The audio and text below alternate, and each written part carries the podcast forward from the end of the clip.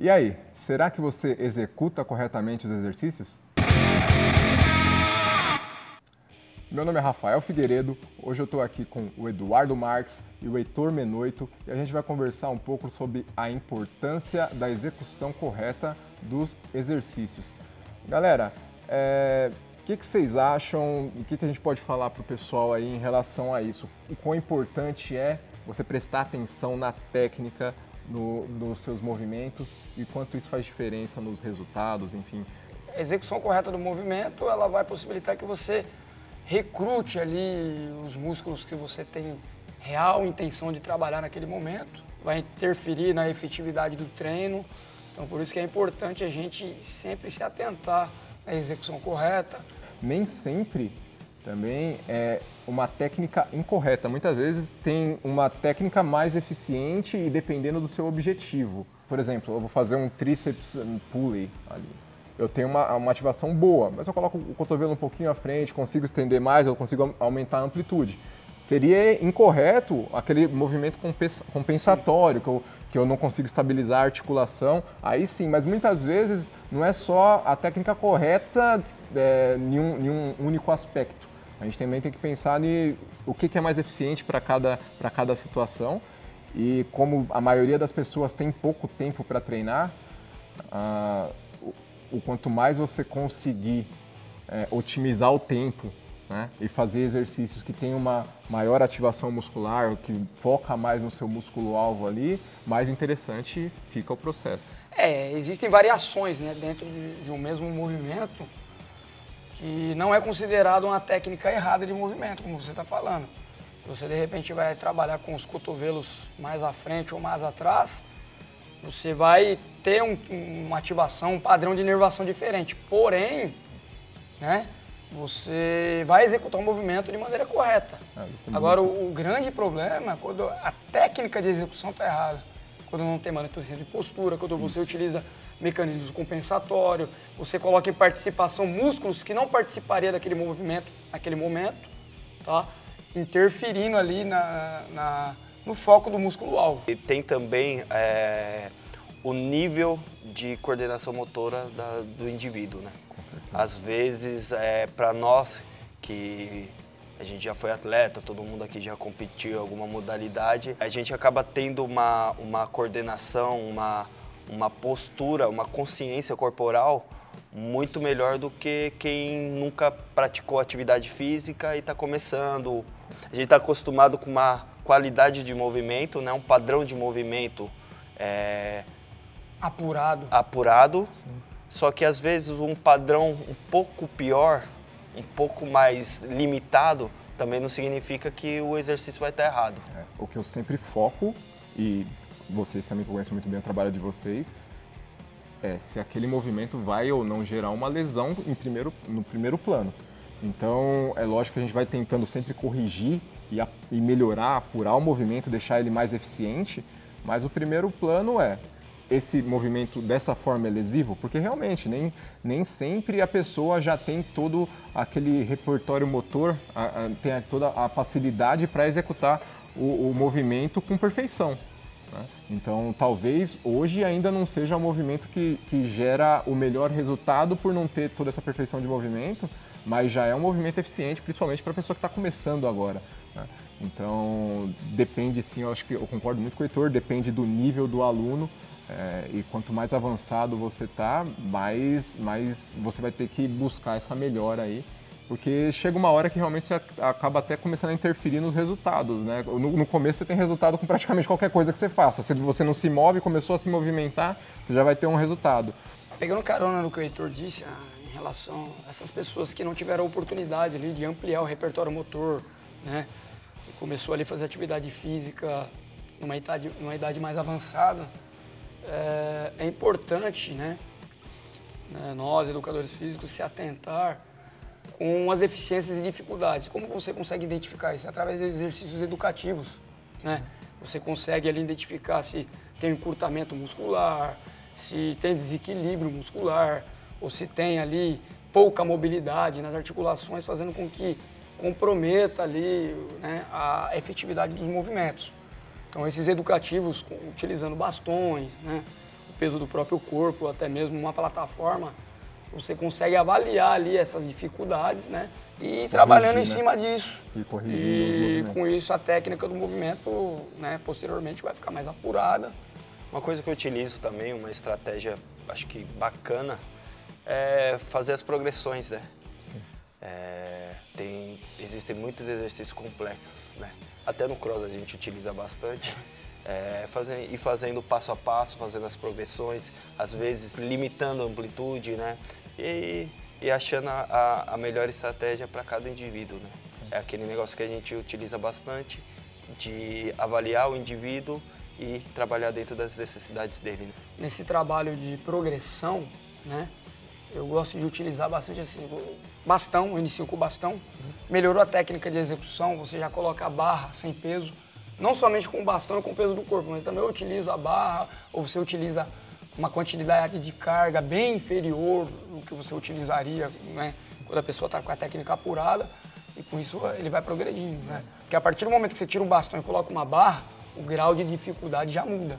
Uma né? coisa que eu pensei aqui agora, com a fala de vocês, é que talvez para os nossos alunos que estão ali com o personal trainer do lado, que estão tá, com, com, a gente acompanhando o tempo inteiro, é, talvez, talvez não, com certeza acontece muito menos disso, que é a pessoa não saber exatamente é, dessa, dessas informações, não saber que é necessário ter uma progressão, aprender a fazer os movimentos e por uma pressa, né, eu sempre falo que a, a pressa de, de, ter, de ter resultado está em todo mundo, todo mundo Liga quer. da perfeição. É, e muitas vezes a, acelera muito o processo. A pessoa quer já começar a fazer os movimentos com, com mais carga, com, com, pensando no resultado, e aí volta para a questão da lesão. Então a pessoa faz um, um movimento mal feito, usando mecanismos compensatórios, ali vai fazer um, um, Existe a técnica da roubada, por exemplo, mas a técnica da roubada é para fisiculturistas super avançados, pessoa que já tem uma, uma, uma consciência corporal realmente bem definida, para conseguir é, usar isso aí, às vezes ali nos últimos dois movimentos, três movimentos talvez da, de uma série, mas é, é, muito diferente de você ver uma pessoa que chega e faz a série inteira sem nenhuma consciência e, o, por exemplo, o alvo seria bíceps ali, você vê que a pessoa está jogando toda a carga para lombar.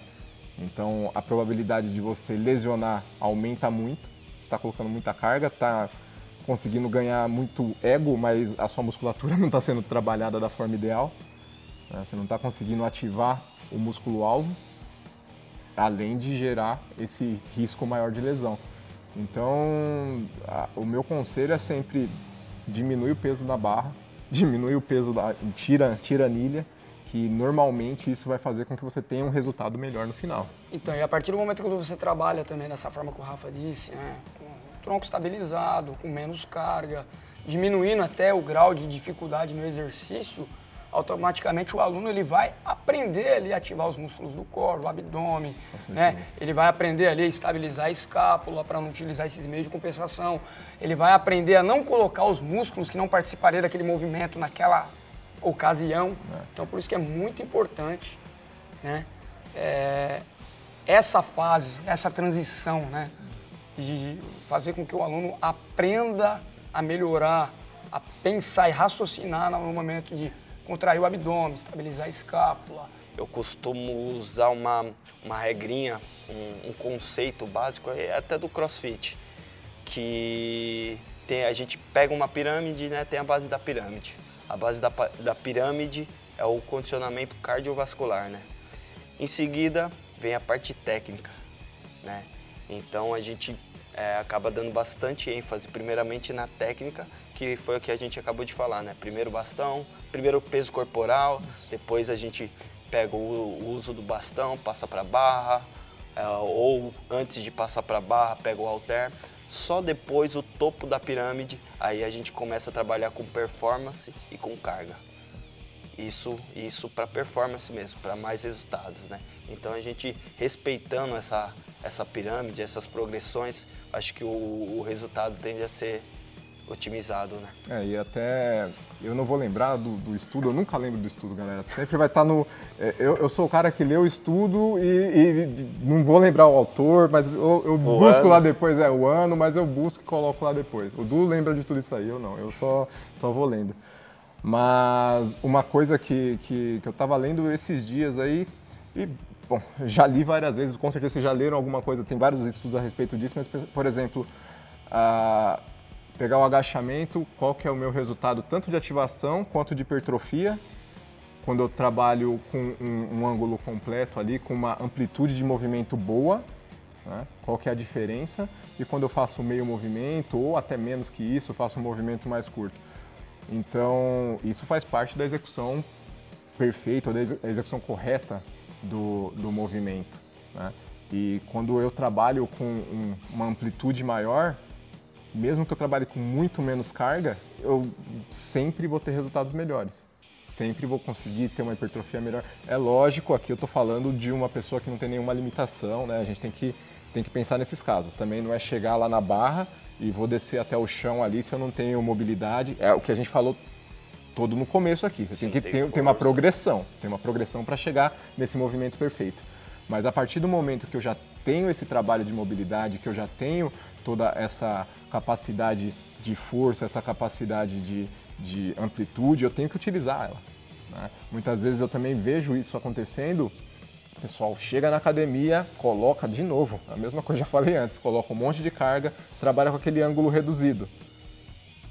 Para o ego é bom, para o seu músculo nem tanto. Esse assunto aí de amplitude, eu acho bacana também é, respeitar a fisiologia da pessoa. Né? Às vezes tem um, assim como o Rafa tem uma pessoa mais longilínea, então para ele fazer um movimento completo, tanto no agachamento quanto no supino, vai ser um pouquinho mais complicado para ele, né? Então a alavanca dele é muito maior, acaba sendo maior do que a, a minha, por exemplo, a Dudu. A trajetória, então, né, é, é muito maior. Então a gente deve pensar nisso também. A gente tem que é, é, se atentar a isso também. Então vai, como a gente já falou, vai de, de indivíduo para indivíduo, né? Então, esse negócio de amplitude também, às vezes é, pega uma pessoa que trabalha até 90 graus e a pessoa é longilínea. Ele vai ter uma ativação legal também, né? Então, é, existem vários, vários fatores. Vários né? fatores, é. é. Aí entra no que eu sempre falo, eu sou um cara que vim do, do treinamento personalizado, né? Minha carreira toda foi construída com base nisso mas independente de ser treinamento personalizado ou em grupo, a gente tem que personalizar para os alunos. Né? Então, cada, cada, a gente tem que conseguir fazer um trabalho ali de, de adaptar cada exercício para a fisiologia, para a biomecânica de cada aluno. Né? Assim a gente consegue ter um resultado bom e com segurança.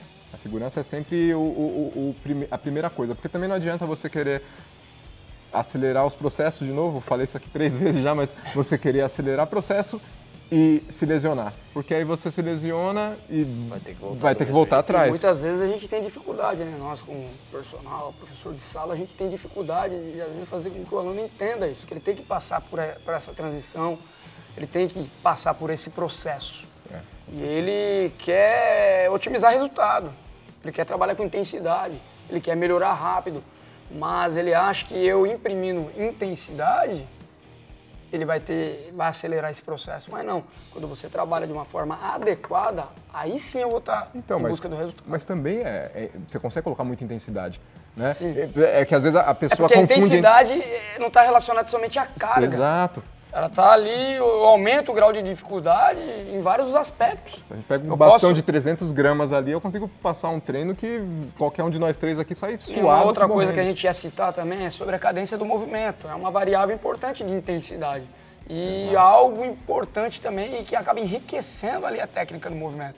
Porque quando você trabalha com cadência e controla a velocidade de execução do aluno, automaticamente, né, ele vai melhorar a, o, o, aspecto motor, a, a É bom a explicar para o pessoal o que é cadência, né? Cadência, talvez... É, velocidade de execução. É, velocidade de execução ali, né? Então você tem que pensar, é, por exemplo, eu vou fazer um supino, quanto tempo eu estou levando para descer a barra, quanto tempo eu fico estabilizado na posição final, quanto tempo eu levo para estender e, e o tempo de novo na transição.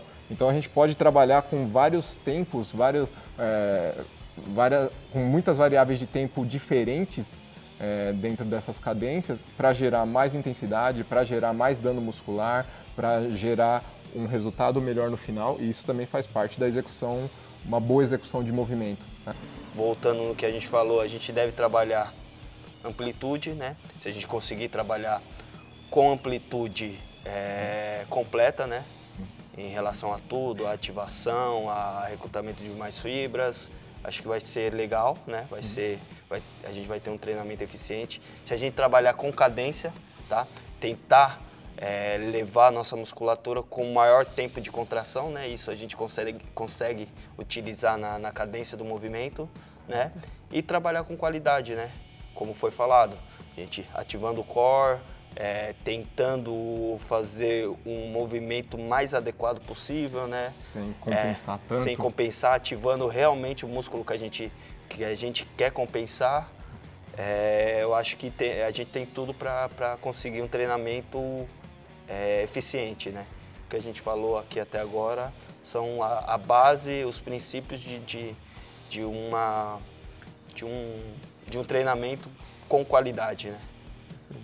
Perfeito. Eu acho que fechou aí exatamente isso.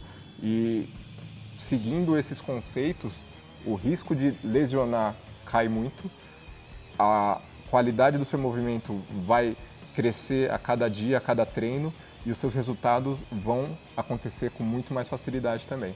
Então, foca na técnica, foca no movimento, vai aprendendo. É, sempre que tiver com qualquer dúvida, vai lá, pergunta para o seu professor, tenta melhorar cada vez mais a sua técnica, porque isso vai trazer com certeza muito mais resultado para o seu treino. Tá?